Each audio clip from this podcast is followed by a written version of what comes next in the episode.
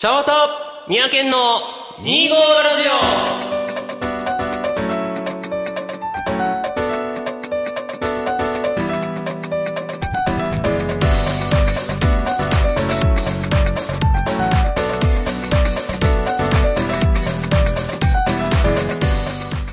さんこんにちは。三宅県です。始まりました2号ラジオ。この番組は2月25日生まれちゃんわたと12月25日生まれ三宅県という25日生まれの2人が25歳の時に始めたおしゃべりネットラジオです。はいということでね、えー前回はちゃんわたさんのソロ回でした。ちゃんわたさんお疲れ様でした、えー予告した通り今回は三宅県のソロ回になります、えー新しくなってからねソロ回初めてなのでちょっと緊張するんですけれども。いや最近さ暑くね？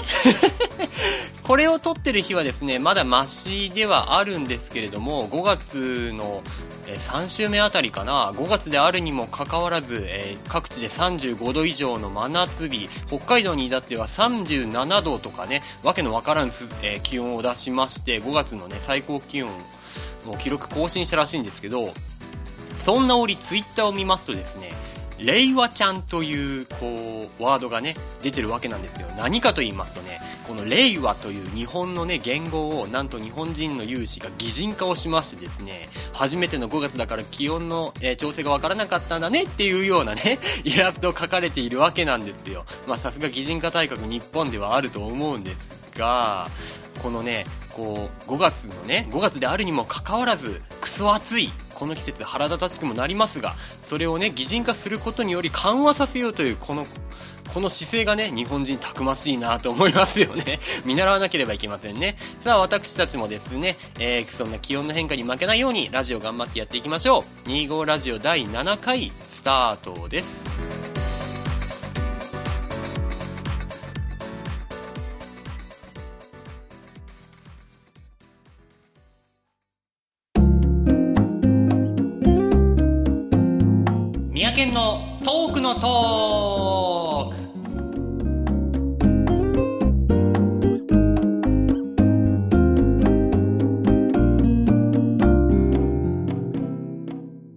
はい、というわけでね、突発的に始まりました今回のこのコーナーなんですけれども、えっ、とですね、ラジオをするにあたってですね、実際こうパーソナリティとしてどういうことを心がけているのか、気をつけているのかということをですね、あんまり喋ってこなかったなと思いましたので、まあソロ回ということでちょうどいいなと思いまして、え個人的に宮健がですね、ラジオするにあたって、こう心がけてることとか気をつけてることとかを、まあちょっと語っていけたらいいかなというような、そんなコーナーになっておりますね。はい。まあ意外とやっぱりこう趣味とはいえね、ラジオをやるにあたってはいろいろとこう考えなきゃいけないこととかもあるわけですよ。番組を作ってこうネット上で公開して皆さんにお届けしているわけですからね。やっぱり何も考えなしに適当にやるわけにはもちろんいかない。それなりに素人なりに考えることもあるということで、まあその辺をちょっとずつね、まあ簡単にこう発信していけたらいいかなと思ってております。まあおしゃべりで気をつけてることとは言ってもこう実際にねラジオで番組を作ってる上でっていうところで気をつけてることなのでまあ普段のおしゃべりだとまああんまり参考にはならないかもしれませんがまあちょっとはこう通ずる部分もあるかもしれないのでその辺も参考にしていただけたらいいかなと思います。というわけで、えー記念すべき第1回目、まあ2回目以降があるかわかりませんが、今回は、聞き手として気をつけていること。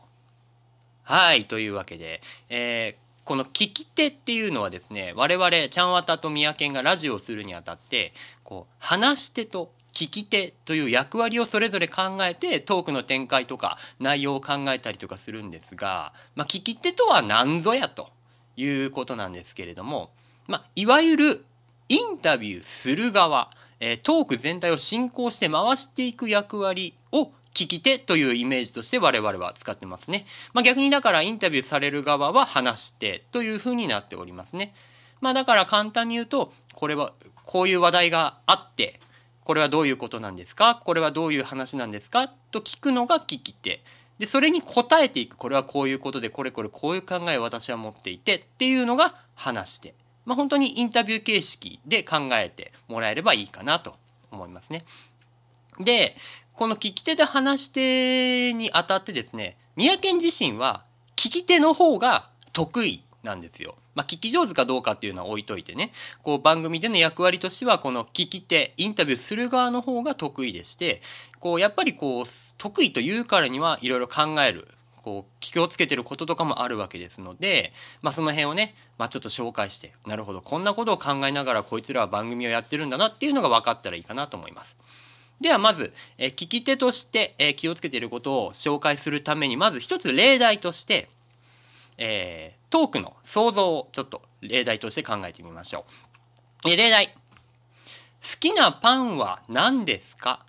というトークテーマがあって、えー、宮県が聞き手側、そしてもう一人誰か話し手側がいて、好きなパンについて話し手の人に聞いて進行していくということをちょっと想定してやっていきましょう。好きなパンは何ですかというトークテーマです。えー、まず気をつけてること。その1。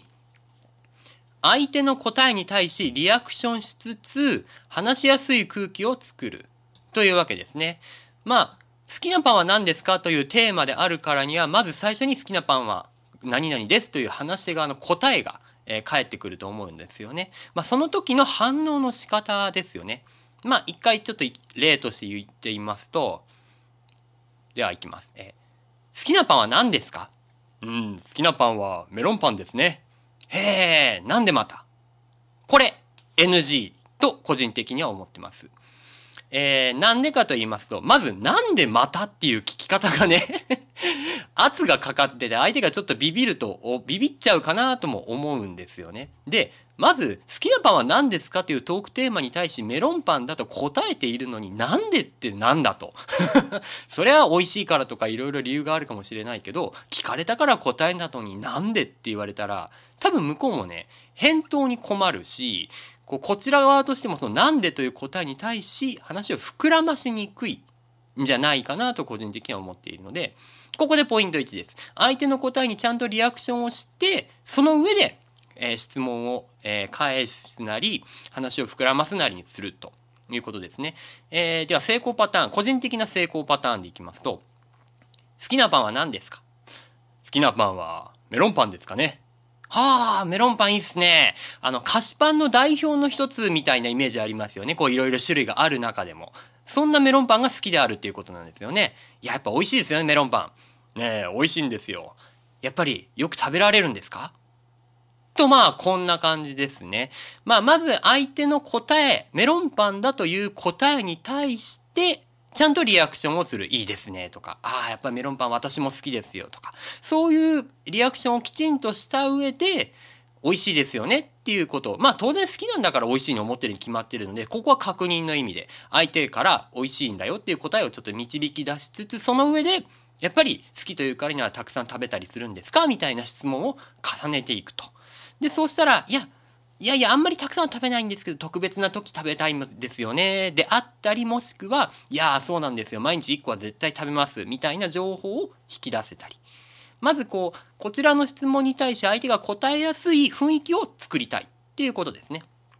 まあこれ最初、第一手の、質問とか答えに対する反応になりますかね。まあこれパターン2もちょっとありまして、これは相手の印象を見て質問とか反応を変えるっていうものなんですけれども、え、具体例でいきますと、好きなパンはメロンパンですね。メロンパン意外ですね。あんまり食べない、甘いものは食べられないようなイメージだったんでしたが。へえ、そんなイメージありますか？いや、なんかもっとビシッとしたというか、おかずパンを食べるイメージでしたね。やっぱそういうメロンパンよく食べられるんですか？とかまあこんな感じですよね。まあ相手が例えばすごいこわもてのね方だったり、硬い仕事をしている男性とかだったりしたら、こうメロンパン、甘いメロンパンって結構意外だったりっていうことも結構あったりすると思うんで、まあ、失礼にならない程度に相手本人の印象から、えー、こちらのリアクションを作っていくみたいな。こんなか、こういう作り方もあるかなと思いますね。まあまああんまりさっきも言ったように、こう突っ込みすぎるとね失礼になるかもしれないのでそこは柔らかくしていきたいところなんですよね。まあだからポイント1のまとめとしてはちゃんと相手の答えにリアクションを取りあこっちの答えをちゃんと聞いてくれているなその上で、えー、質問をして、えー、またさらに向こうが返しやすい空気を作っていきたいっていうのがまあ初手のポイントですかね。まあ、あの、ポイントポイントとか言ってますけど、僕プロじゃないんで、あの、まあ、話半分で参考にしていただけたらいいかなと思います。では、えー、最初にこういう空気を作れたとして、次にポイントに、主題から反らさずに話を膨らませるため、情報を引き出させるための質問をしていく。ということですね。まあこの主題から反らさずにっていうのは結構何とも言えないポイントではあるんですけれども、まあまず最初に NG の質問をいきましょう。メロンパンが好きだということを聞いた上でのこちらの質問。え、ということはじゃあ菓子パンっていうかこう甘いパンが好きなんですか？これはですね、個人的にちょっと NG 気味。悪くはないんですけどね。まあなんでかというと、まあこの菓子パンというか甘いパンが好きなんですか？という質問をしたことにより、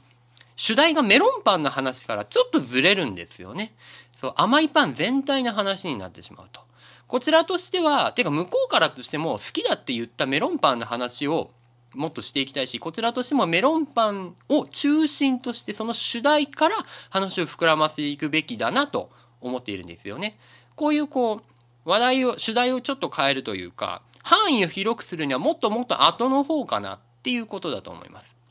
まあじゃあ、そのメロンパンというポイントを膨らませるための質問っていうのはどういうものがいいのかなっていうのをちょっと今正解例でちょっとやらせていただきます。メロンパンが好きだよと答えた場合、メロンパンを膨らませるための質問例。ああ、なるほどね。あ、でもメロンパンで結構いろいろありますよね。こうメロン果汁が入ってたりとか、クリームが入ってたり、あの緑じゃなくて夕張？赤肉メロンのメロンパンとか、あとビスケット生地がすごいたくさん乗ってるとかっていうのもありますよね。こうメロンパンの中でも好みとかってあるんですかね？っていうね。このメロンパンの中で話を膨らませていくっていうのが、まあ、今回はメロンパンですけど、この相手の答えを主題として、そこから反らさずに話を膨らませる。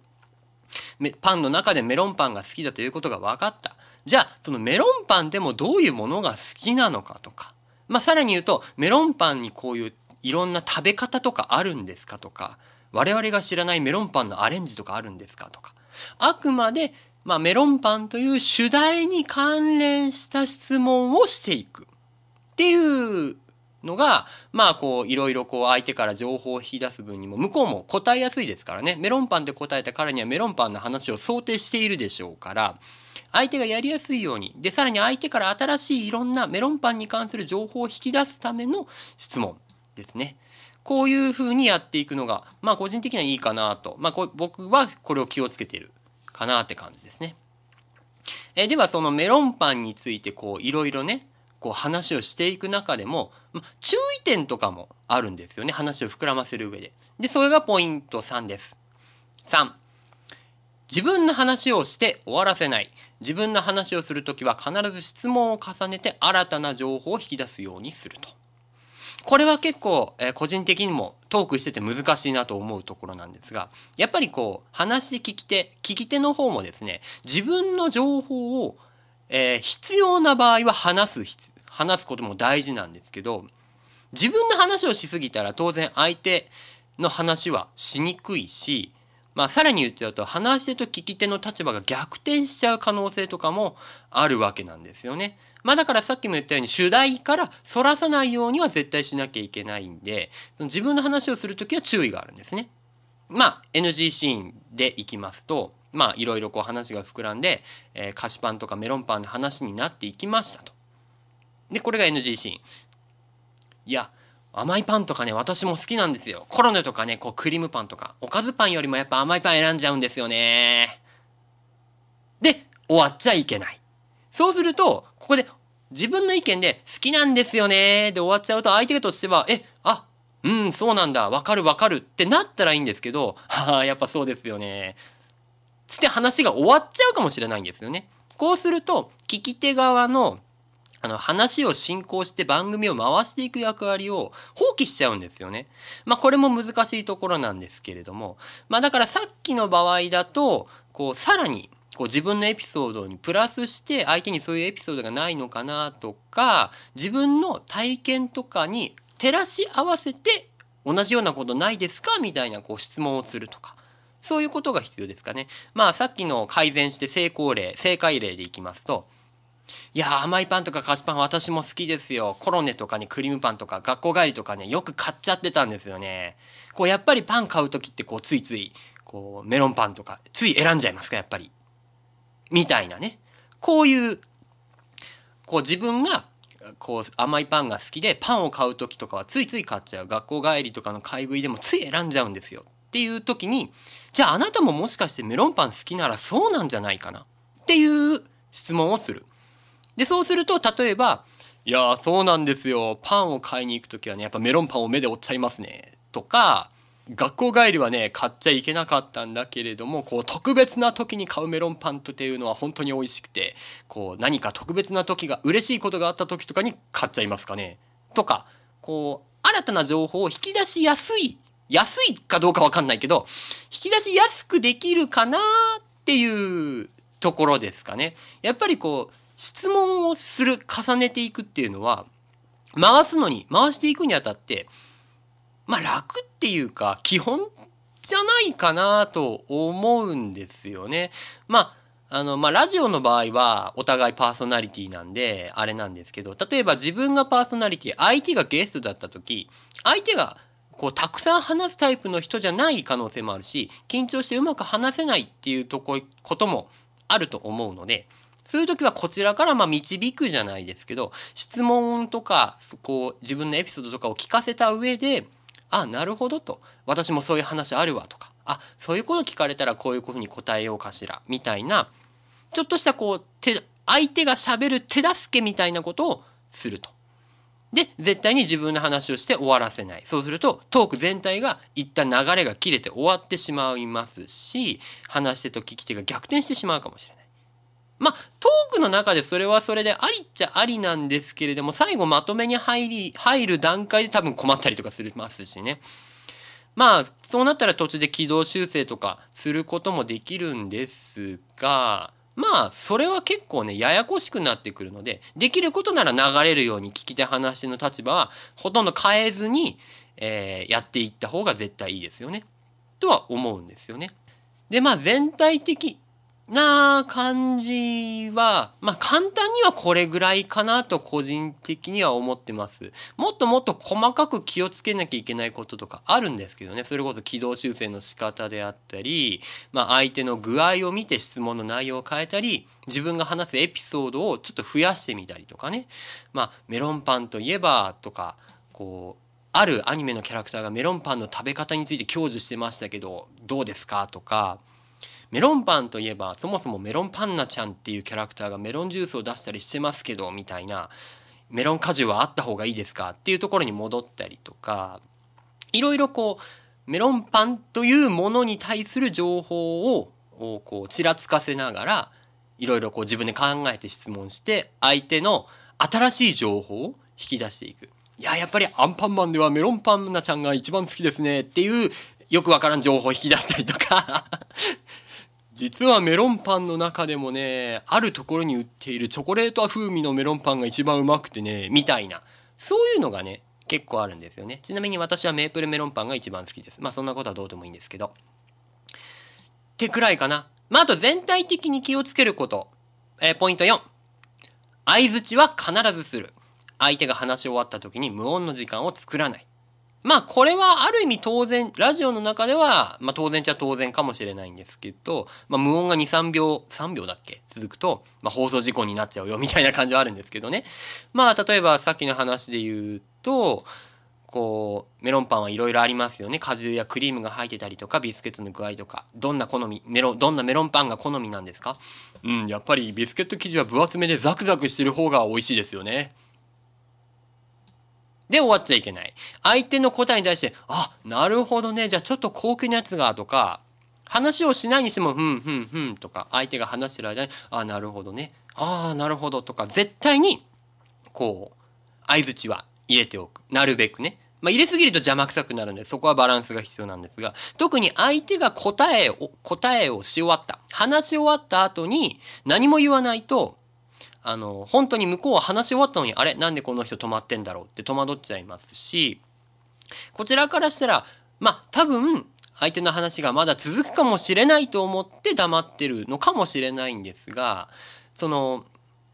それでね、あの、舵切り、トークの舵切りは相手に任せちゃいけないんですよね。相手もっと、あいつ多分もっと話すだろう、黙っとこう。じゃダメなんですよ。もしかしたら、えー、話はここで終わりかもしれない。続くかもしれないけれども、えー、途切れないように相槌は必ず打って、相槌してればね、その後すぐ言葉を切り返すのが簡単になりますので、これは絶対にやった方がいいかなと思います。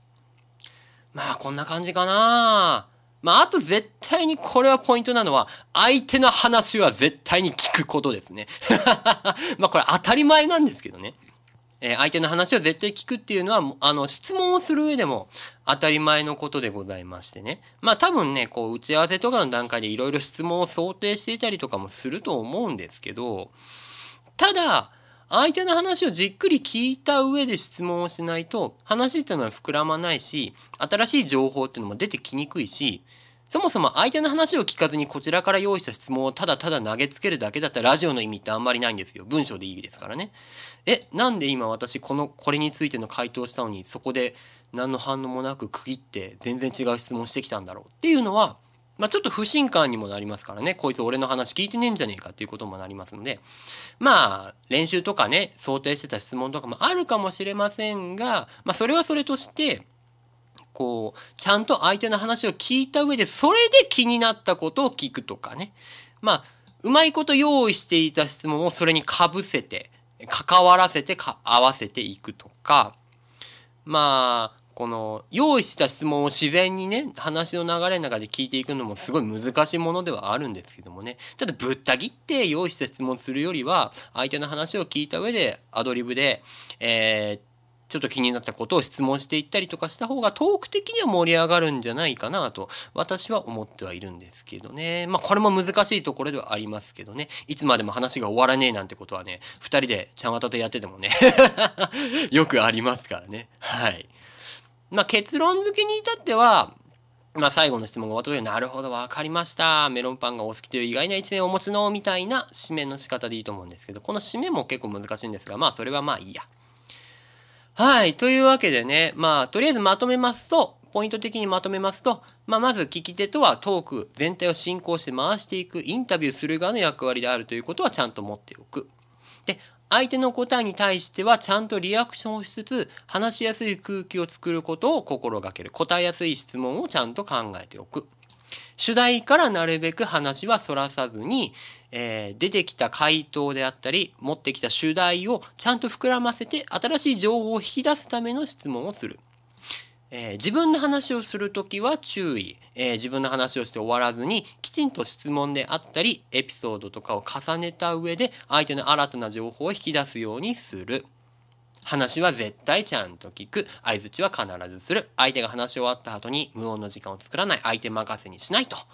いうところですかね。まあこれがね、できてるかどうかっていうのは、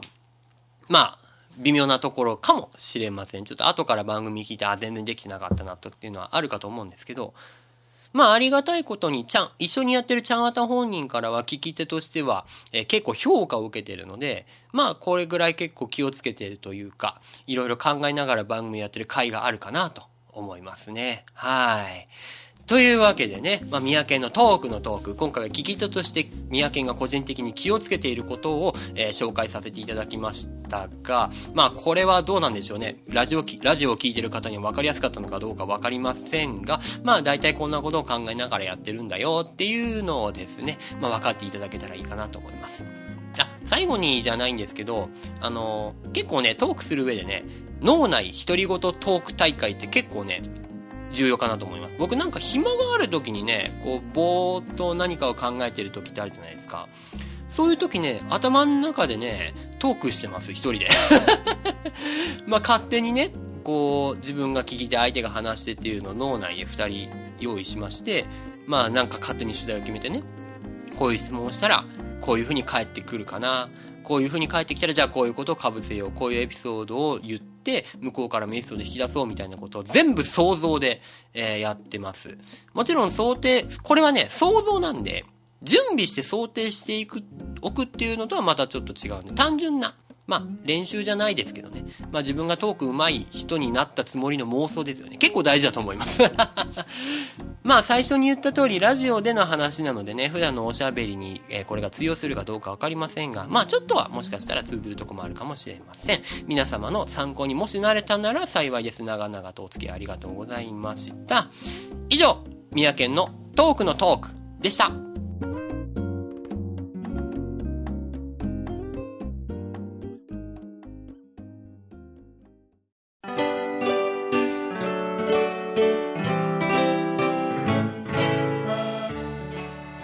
別れのお時間です。この番組では皆様からのメールをどしどし募集しております。ご意見、ご感想、ネタ提供など何でも結構ですので皆様バンバンお送りください。メールアドレスは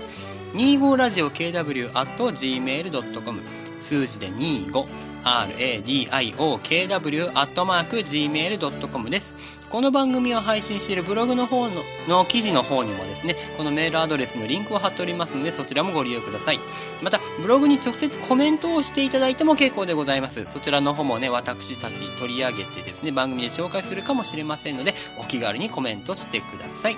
皆様からのメール、コメント、お待ちしております。というわけで、まあ、25ラジオ第7回三宅県ソロ会だったんですが、えー、コーナーの方どうでしょうね。皆様の反応がすごい気になるところではあるんですが、まあ、その辺の感想もいただけたらいいなと思います。ちょっと調子に乗って喋りすぎたので、エンディングちょっと駆け足になってるんですが、次回配信日、えー25ラジオ第8回は6月15日を予定しております。えー、ちょっと我々のスケジュールが難しくなっておりまして、今月ソロ回が多そうです。なので、次回ももしかしたらちゃんわたさんのソロ回になるかもしれませんが、えー、どうぞご了承ください。えー、ちゃんわたさんのまた一人喋りをお楽しみにしてしていただけたらいいなと思います。はい、というわけで、えー、ここまでのお相手は、宮健でした。次回もまた聞いてくださいね。それでは、さよなら。